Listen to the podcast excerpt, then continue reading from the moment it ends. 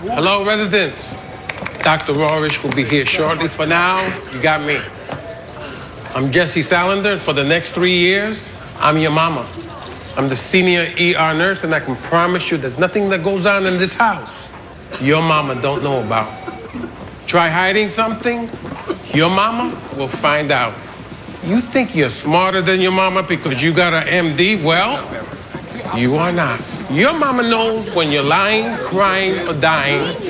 And it's not only my job to teach you right from wrong, but to make sure you don't leave here in three years thinking you can do no wrong. Thousands of newly minted doctors like yourself apply every year to learn emergency medicine in the civic cathedral which you are about to enter. This is why you're here.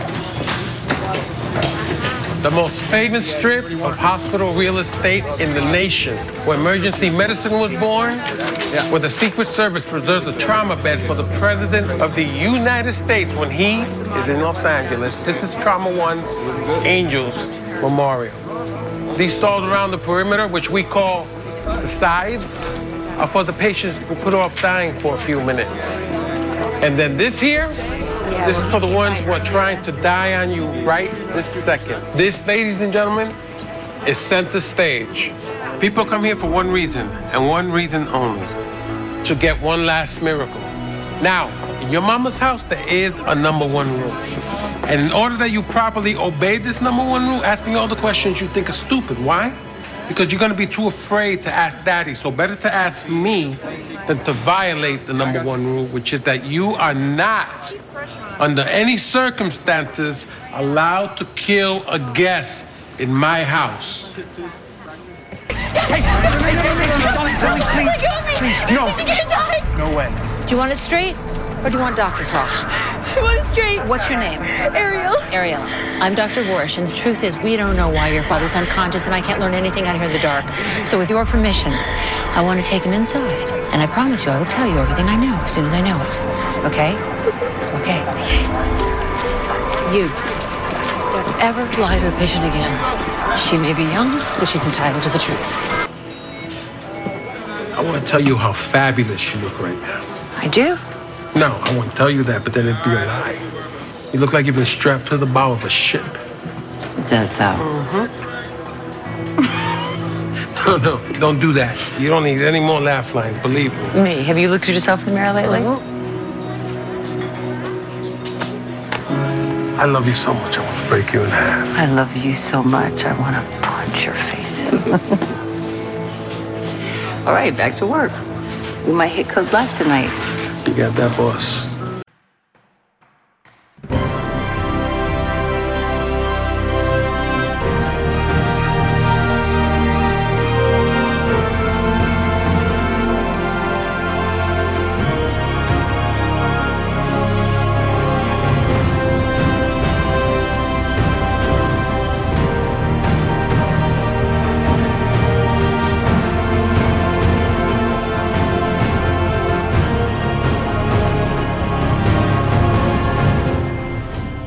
Boss. Komport Nummer 908 Twale. Hallo und herzlichen Glückwunsch zum 908. Komport, den ich am heutigen äh, ziemlich kalten, aber trockenen Freitag, dem 20. Januar 2023, Tag 20 in der KW3 aufgenommen habe.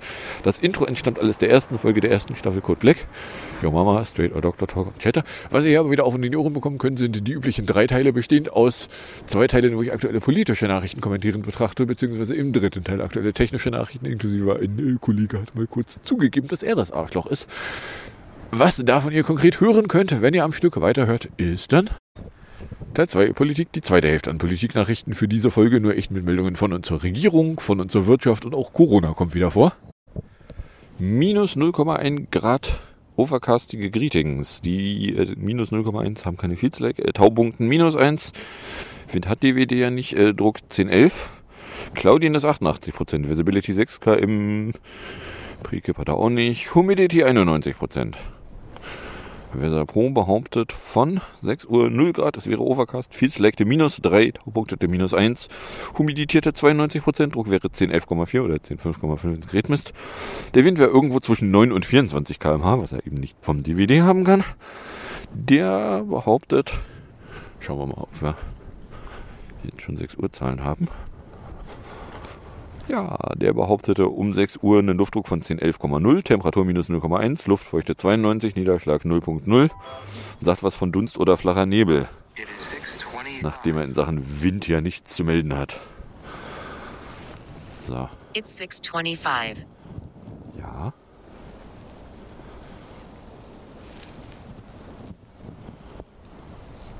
Weather 625. Mostly cloudy minus 0.89 degrees Celsius. Feels like minus 4.83 degrees Celsius. Dew point minus 2.17 degrees Celsius. Visibility 21.88 kilometers. Pressure 1010.84 millibars. Rain 0 millimeters with 27% probability. Air quality 2. Good. So. Kommen wir dann bei der Regierung an. Die geht mit DU-Harnung los, weil äh, der deutsche Umwelthilfe ist auch aufgefallen, dass äh, die dumme Idee von wegen Umweltzonen abschaffen vielleicht keine so schlaue Idee wäre. Jetzt Regelungen aufzuheben, die ein Mindestmaß an Luftqualität sicherstellten, das gehe gar nicht, teilte der Verein nämlich mit. Die Behörden müssten die absurden Pläne umgehend zurücknehmen und stattdessen das Instrument Umweltzone weiterentwickeln. Man werde weiter alle rechtlichen Mittel prüfen, um gegen gesundheitsschädliche Luftverschmutzung, bla bla. Weil die umweltpolitische Lautsprecherin der Ferengis im Bundestag, Skudelny, hätte sich ja zuletzt für ein Ende der Umweltplaketten ausgesprochen. Weil das wäre ja so bürokratisch. Na, hatte ich ja letzte Woche im Podcast. So, dann äh, Lambrücht. Meldung von Freitag 21 Uhr. Kriegsministerin Lambrecht steht nämlich eine Medien, äh, steht hier Mediengerüchten zufolge vor ihrem Rücktritt. Die Initiative, das Amt abzugeben, komme von der SPD-Publikerin selbst. Melden äh, Schmierblatt und eine Zeitung unter Berufung auf mehrere mit den Vorgängen vertraute Personen. Das genaue Datum ihres geplanten Rückzugs stehe noch nicht fest, betonte Schmierblatt. Nach Informationen der Zeitung will Lambrecht womöglich kommende Woche ihr Amt niederlegen. Das habe das Umfeld der Ministerin der Zeitung bestätigt. Ja, und äh, dann mit diesen Gerüchten konfrontiert konnten dann äh, Pressesprecher des Kriegsministeriums auch nur sagen, so, äh, sie haben nichts zu sagen ja, der. Wenn man dann weiß, wie es weitergegangen ist, weiß man auch, okay, ja, es war nicht gequirlte Scheiße. So, dann am Samstagmittag hatte die Kriegsbeauftragte des Bundestags Höckel sich dafür ausgefaselt, ein Son äh, das Sondervermögen für die Bundeswehrmacht nämlich zu verdreifachen auf 300 Milliarden Euro. Die SPD-Politikerin sagte einer Zeitung, die weitere Unterstützung der Orkane mit Waffen und Munition werde nicht ohne neue Fertigungskapazitäten gehen. Ja, aber selbst wenn du jetzt irgendwie gigantisches Geld in die Bundeswehrmacht reinblasen willst, die Bundeswehrmacht hat gerade erst angefangen das Geld zu verblasen, was im Februar angekündigt worden war. Na, äh, den Geldtopf als solchen gibt es sowieso erst seit dem Haushalt. Der ist äh, gerade mal irgendwie ein paar Wochen alt. Oder anders ausgedrückt, jetzt drauf zu drängeln, man bräuchte aber noch viel mehr Geld. Na, also mal ganz davon abgesehen, dass äh, wenn es darum ginge, wirklich etwas zu tun, es Ecken gäbe, wo äh, Geld der hiesigen Bevölkerung mehr helfen könnte, als wir verblasen das einfach mal ins Militär. Weil, ja, das Militär ist eine Behörde. Weil äh, das Militär, was wir da jetzt haben, äh, das hat schließlich niemals an einem Krieg teilnehmen sollen. Genau genommen äh, musste ja, glaube ich, wenn ich mich nicht ganz böse irre, musste, als äh, die Bundeswehrmacht gegründet wurde, mussten äh, die damaligen Alliierten noch äh, beruhigt werden, dass das Militär da jetzt ja aber auch nicht dazu gedacht wäre, jemals irgendwie an einem Krieg teilzunehmen. Na, es ist nicht so, als hätte nicht irgendwie Leute mit deutschem Militär schon mal ganz schlechte Erfahrungen gemacht. Weswegen wir blasen jetzt in dem Militär da so viel Geld weg.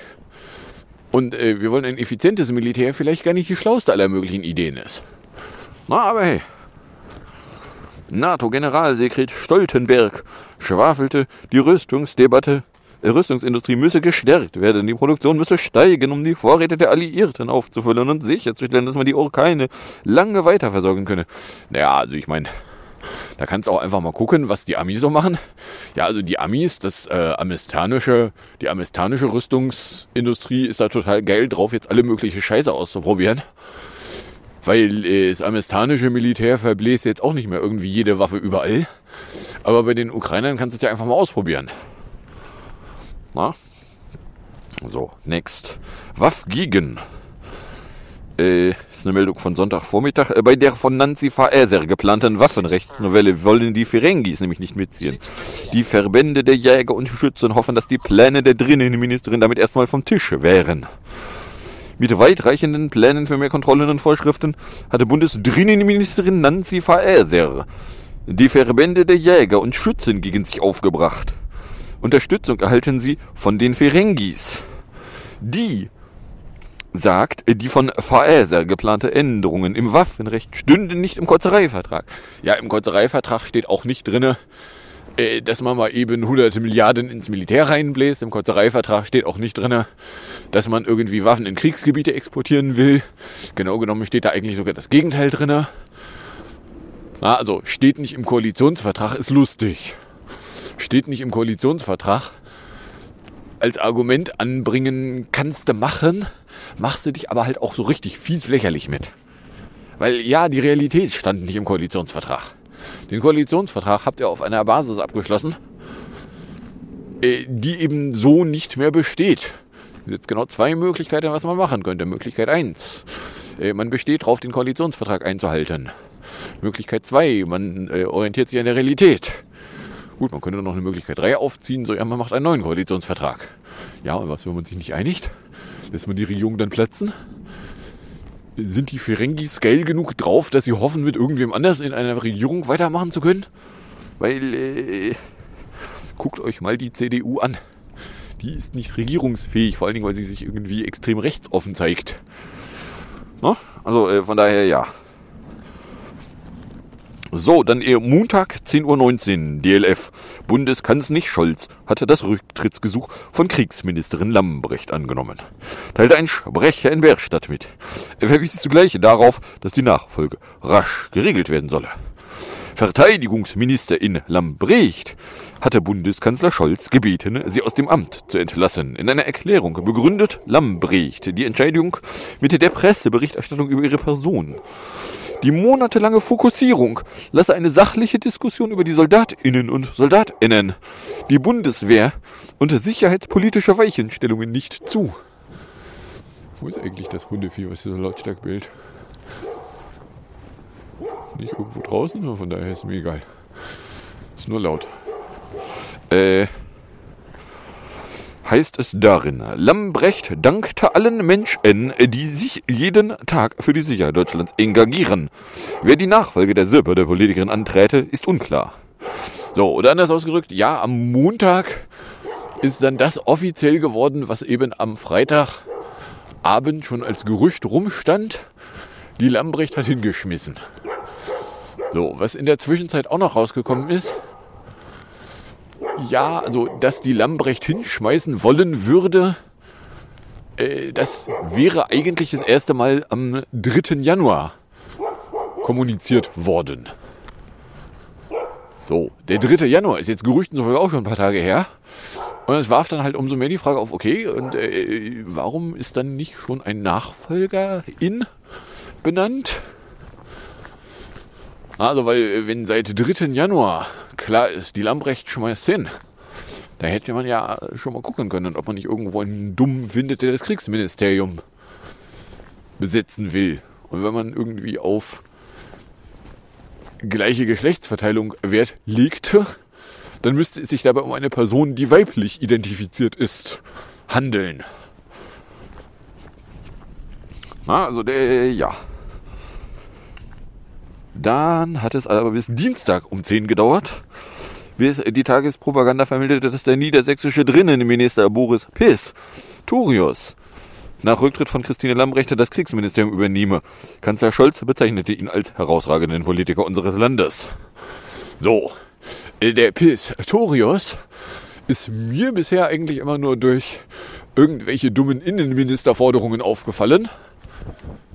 Na, deswegen nenne ich ihn so, wie ich ihn nenne. Und äh, der soll jetzt den Kriegsminister geben. Be zwei Datenpunkte dazu. Äh, erstens, er ist äh, bisher als Politiker mehr Innenpolitiker als äh, Kriegspolitiker gewesen.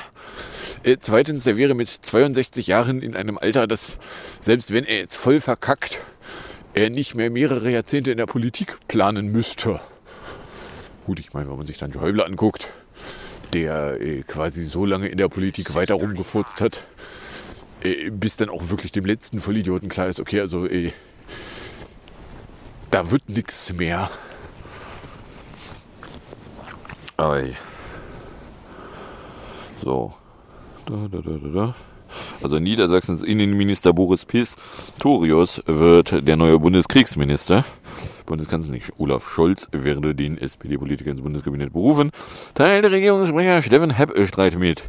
Am Donnerstag soll Pistorius eine Erinnerungsurkunde vom Bundespräsidingsbums erhalten und im deutschen Bundestag seinen Amtszeit leisten. Bla bla bla. Ja, also die, was den Pistorius qualifiziert, einen auf Kriegsminister zu machen, ja, er ist Politiker. Ja, er gehört der Partei an. So. Nein, er ist keine Frau. Na, äh, da dann auch spannende Reaktionen äh, vom hiesigen Genderbeauftragten der CDSU, den Herrn Plostz. So, ja, aber, aber, aber der, der, der, der Scholz, der hält jetzt nicht das Versprechen ein, gleich, gleich viele Frauen und Männer im Kabinett zu haben. Aber eigentlich ist es auch scheißegal, weil eigentlich sollte ja nur nach Qualifikation. Aber er hält das Versprechen nicht ein. Und, also, aber eigentlich sollte ja nur nach Qualifikation. Also, ich meine, hallo dass überhaupt irgendwer dem Plostz noch ein Mikrofon hinhält, beziehungsweise wahrnimmt, was der Plostz absondert. Der spannenderweise äh, von hier den, den äh, hiesigen Nachrichten als Plus ausgesprochen wurde. Aber er hat ein SZ, das muss man wie bloß aussprechen. Sonst würde man es ja nicht identisch schreiben. Na, aber hey. So, dann äh, Grundbund. Meldung von Mittwochvormittag. Weil eigentlich läuft die Frist zur Einreichung der Grundsteuererklärungen für Bürgerinnen und Betriebenen Ende des Monats ab. Der Bund reichte die Erklärung für sämtliche Liegenschaften dagegen nach der jetzigen Planung erst bis Ende September ein. So, äh, na also während irgendwie äh, Hauseigentümer händeringend sich mit dem Verfahren darum prügeln müssen, da ihre Erklärungen da noch reinzutüten, was eigentlich ursprünglich mal irgendwie, ich meine Ende Dezember hätte gewesen sein sollen, dann aber ja schon verlängert worden war, weil klar war, so ja, da werden so viele Leute nichts eingereicht haben, dass wenn die Finanzämter dann den allen hinterher stiefeln müssten, das ja auch irgendwie doof wäre. Na gut, verlängern wir mal ein bisschen. So, ich weiß nicht, sind jetzt irgendwie schon signifikante Mengen an äh, Anträgen bei den Finanzämtern gelandet? Keine Ahnung. Müsst ja eigentlich, weil äh, ne, der Januar ist jetzt nicht mehr so lange. Der ist keine zwei Wochen mehr lang. Aber hey. So, und der Bund so, ja, also Ende September sollte eigentlich reichen. No?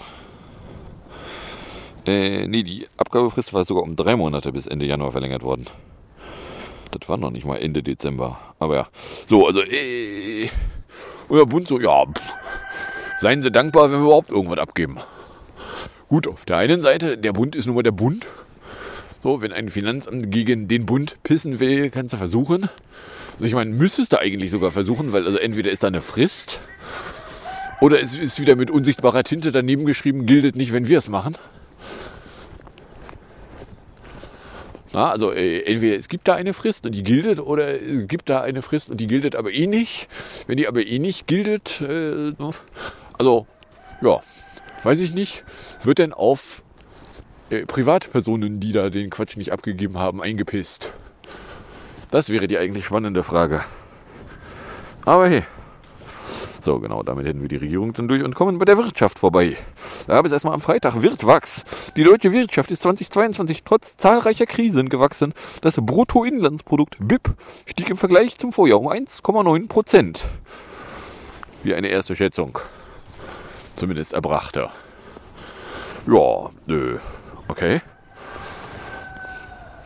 Ich sag mal so, es ist ein Wachstum in einem Jahr, wo mit Wachstum jetzt nicht so dolle gerechnet worden war.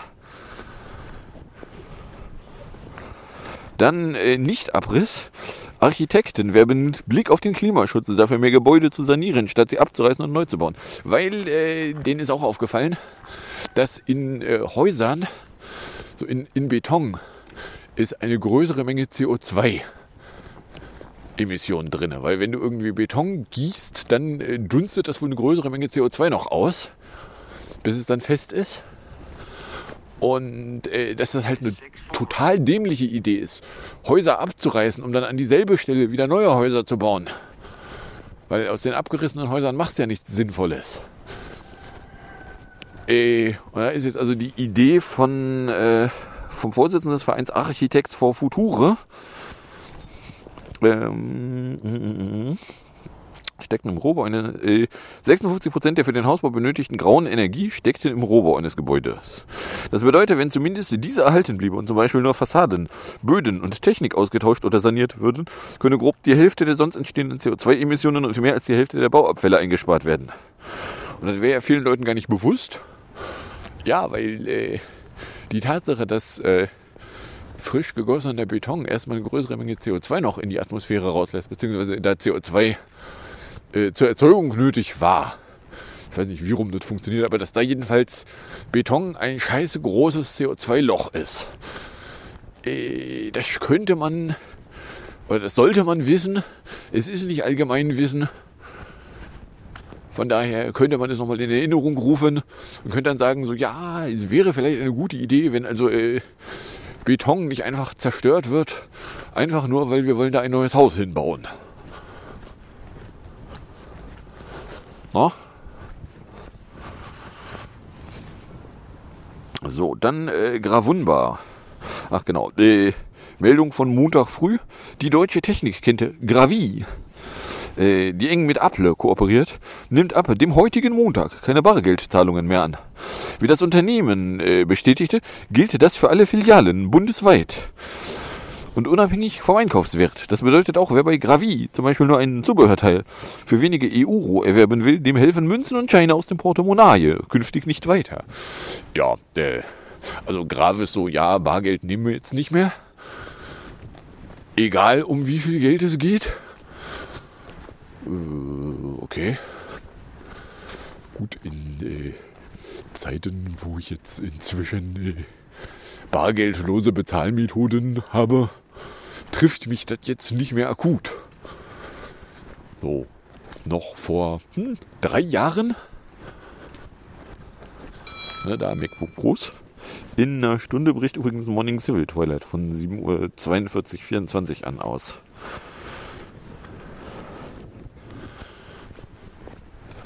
äh, noch vor drei Jahren, genau, als der MacBook Pro da mit den Displayfehler auffiel, irgendwie nichts mehr anzeigen wollte.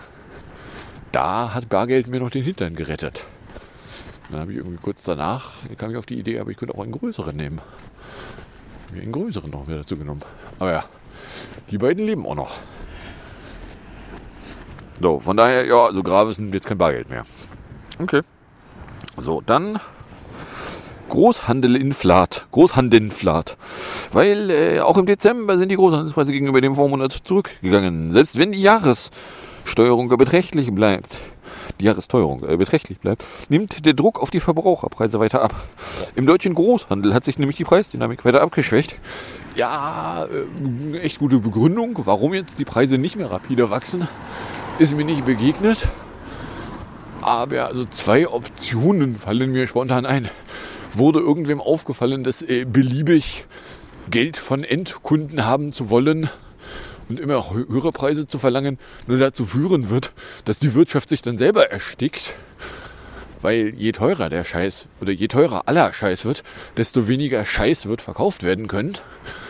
Desto weniger Scheiß wird verkauft, desto weniger Einnahmen machen die Handelsbetriebe, desto weniger Einnahmen machen sie, desto weniger Umsatz machen sie, desto bäh. Na, oder anders ausgedrückt, wäre es möglich, dass beim Preise erhöhen Firmen vielleicht überzogen hätten haben können. Na, andere Alternative, die Inflation wäre irgendwie weniger geworden. Aber warum sollte die Inflation auf einmal weniger werden? Na gut, die Inflation misst sowieso am Endkundenpreis. Und dann gibt es ja irgendwie mehrere Inflationsraten, irgendwie Kerninflationsrate mit ohne äh, Nahrungsmittel und mit ohne Energie. Und eben die volle Inflationsrate einmal alles. Ja, weiß ich nicht. Aber äh, ja, also ich meine, dass das äh, jetzt irgendwie ist, zumindest sich andeutet, dass die Preise nicht mehr weiter rapide wachsen könnten.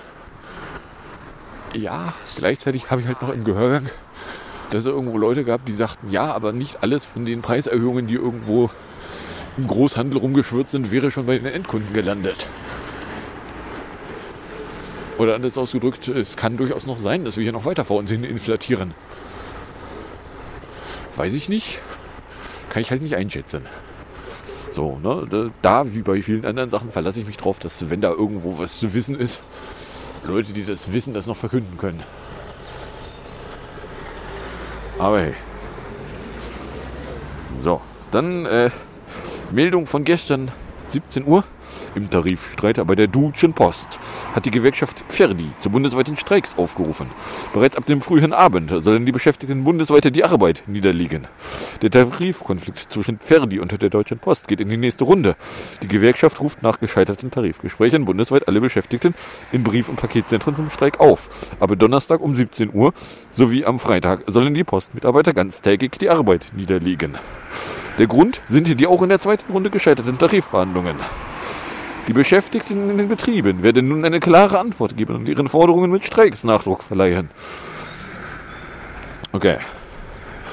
So, die Gewerkschaft forderte 15% mehr Lohn für die rund 160.000 Tarifbeschäftigten bei einer Laufzeit von 12 Monaten. Gut, das ist also 15% effektive Steigerung ist halt auch eine Forderung, die, wenn sie denn umgesetzt werden würde, halt ernsthaft weh täte. Auf der anderen Seite ist jedem, auch der Gewerkschaft, klar, dass sie mit der Forderung nicht weit kommen. Und von daher, ja, da dann auf der Basis dann, dann mit einem Streik vom Zaun zu brechen, kannst du machen. Auf der anderen Seite drängt sich mir halt die Frage auf, ja, woran erkenne ich eigentlich, dass die Post nicht kommt, weil gestreikt wird und nicht die Post nicht kommt, weil die Post halt nicht kommt. Ja, also ich meine, ich habe reproduzierbar Postlaufzeiten von einer Woche. Na, eine Woche Minimum. So irgendwie Briefe, wo ein Datum drin steht, die kommen halt frühestens eine Woche nach dem Datum an. Wo mir dann auch keiner erzählen kann, dass die eine Woche wirklich gebraucht hätten. Weil, hallo, eigentlich hieß es mal irgendwann Postlaufzeit äh, außerhalb der Stadt von, naja, also wenn es am nächsten Tag nicht ankommt, dann ist irgendwas. So, na, dass 15 Prozent für zwölf Monate äh, eine Forderung ist, die halt absurd ist. Ja, Gott, das sind, sind Forderungen von der Gewerkschaft regelmäßig. Von daher, äh, ja. So, das waren dann auch die Wirtschaftsmeldungen. Kommen wir dann nochmal in der Corona-Ecke an. Ja, es gab immer noch Corona-Meldungen. Als wir da erstmal Brandenluca hätten. Weil äh, in Brandenburg kann man den äh, Preis der Kontaktnachverfolgung mit der Lutza-App tatsächlich jetzt äh, sowohl in der Anzahl Geld als auch in der Anzahl Fälle sehr konkret herausfinden, weil äh, die Lutzer-App wurde trotz früh geäußerter Bedenken von fast allen Bundesländern eingesetzt. In Brandenburg half sie kaum, in Hamburg kostete sie weiter. Die Lutzer-App, die in der Corona-Pandemie dabei hätte helfen sollen, weitere Kontakte, einfache Kontakte nachzuverfolgen, soll in Brandenburg nämlich genau ein einziges Mal tatsächlich erfolgreich genutzt worden sein hat die Landesdatenschutzbeauftragte Dagmar Hartke am Mittwoch im Innenausschuss des Brandenburger Landtags mitgeteilt. Die App, an der auch Schmädo von den Viertastischen Fun beteiligte war, geriet schon rasch nach ihrer Einführung in die Kritik. So wurden die erhobenen Daten anders bei der Corona-Warn-App zentral gespeichert, was wiederum Begehrlichkeiten unter anderem bei Bullen weckte, die versuchten, mit den erhobenen Daten Straftaten aufzuklären. Auch ließen sich Eingaben in der App leicht manipulieren und der Einsatz konnte für Gesundheitsämter gefährlich werden. Und Datenschützerin Hartke kritisierte nun erneut die unzureichenden Dokumentationsverfahren innerhalb der App. Sie habe zwar Verständnis dafür, dass sich Behörden in einer Pandemie beeilten, Gegenmaßnahmen zu ergreifen, jedoch nehmen die Angriffe durch dritte und staatliche Stellen zu. Nebenbei, Baustand. Uh, die machen hier tatsächlich an der Ecke den Fußweg. Es war alles noch abgesperrt, aber sie fangen hier an, den Fußweg zu machen. Was ja durchaus in Richtung eines. Sie könnten dann irgendwann Zumindest hier bis zum ersten Eingang. Dann den Fußweg dicht machen. Hinter dem ersten Eingang ist allerdings noch ein größeres Loch. So, äh, Baustand nebenbei ansonsten. Äh, hinten beim Parkhaus ist halt immer noch großräumigere Baustelle. Sie haben immerhin jetzt äh, die eine Ecke neben der Treppe, an der man noch nicht lang darf. Äh, da ist jetzt auch irgendwas Glasiges. Nein, ein Aufzug kommt da nicht rein. Ich habe auch noch nicht rausgefunden, wo denn die, die Räumlichkeiten über dem Parkhaus eigentlich ihre Zugänge verstecken. Weil irgendwo muss es ja Eingänge geben für da. Oder sind die oben? Also unten sehe ich zumindest keine. Es gibt im Parkhaus auch nur einen Aufzug. Also ja, zwei. Aber es gibt nur im Parkhaus irgendwie was an Aufzug. Äh, oder dann ist es mir ist noch nicht so richtig klar, wie, wie die Wohnräume dahin funktionieren sollen. Aber ja. Ansonsten ist halt äh, hier die, die Apotheke. Kann ich mal nachgucken. Ist halt immer noch dabei einzuziehen. Und zumindest stand neulich noch nicht eingezogen. Hm. Naja. Naja, naja, naja, der haben schon Süßkram. Also, äh, ja, es sieht mir aus wie mehr eine Frage der Zeit, wann sie denn auch offiziell öffnen. Aber ja. Also steht da noch nichts. Äh, Sunrise ist übrigens jetzt noch 19 Minuten weg, 8.22 Uhr. So, äh, ich war gerade dabei, hier die äh, Datenschützerin Hartke, die also die unzureichenden Dokumentationsverfahren und so weiter kritisierte. Trotz allem hatte es die Lutzer ab schnell zu einiger Popularität geschafft, und zwar von einem Großteil der Bundesländer für rund 21 Millionen Euro für ein Jahr finanziert worden. Nur Nordrhein-Westfalen, Thüringen und Sachsen hatte die aber nicht offiziell als Landeslösung eingesetzt. Bei der Vergabe wurden manche Länder auch übereifrig und nahmen keine öffentliche Ausschreibung vor, obwohl es eine Vielzahl von Corona-Apps gab. In Hamburg hielt noch länger fest. Noch am Anfang des Jahres 2022 kündigten viele Länder den raschen Ausstieg an.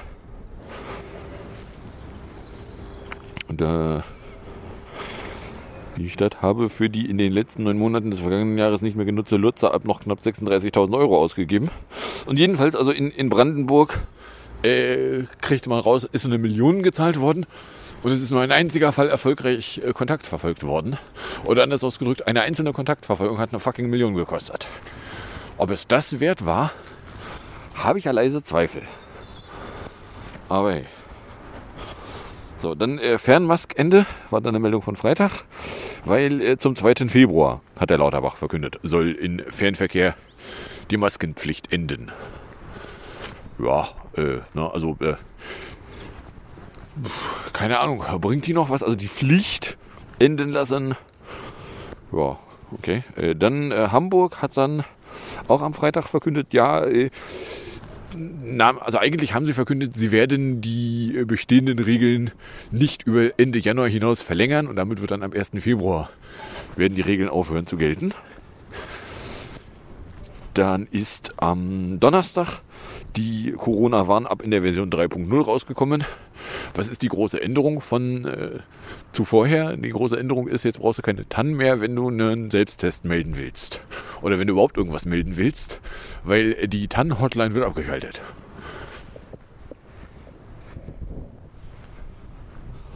So, und dann kommen wir in äh, drei Stück Musik und hinterher Ecke an, in drei Stück Musik im Sinne von PS22 von 2020. When Will I Be Loved ist nämlich nur eine Minute 26 lang.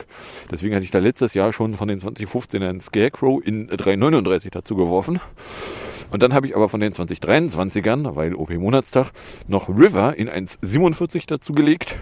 Und dann gibt es für hinterher Küppersbusch zur SPD 2023 aus dem schönen Morgen vom 1., äh, vom 9. Januar in 4 Minuten 16 noch auf und in die Ohren. Und dann sage ich danke fürs Anhören, fürs Runterladen dieses fürs Streamen.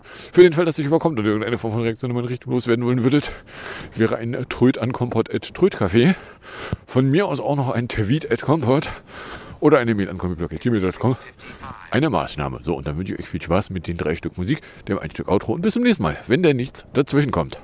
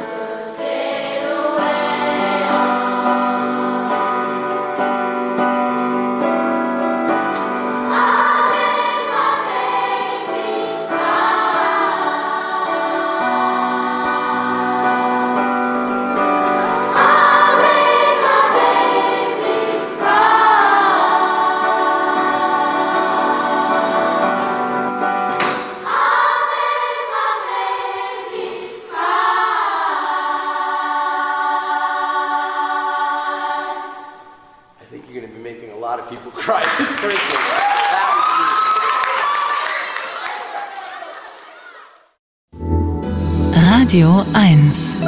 Nur für Erwachsene. Fortschritt im Wandel.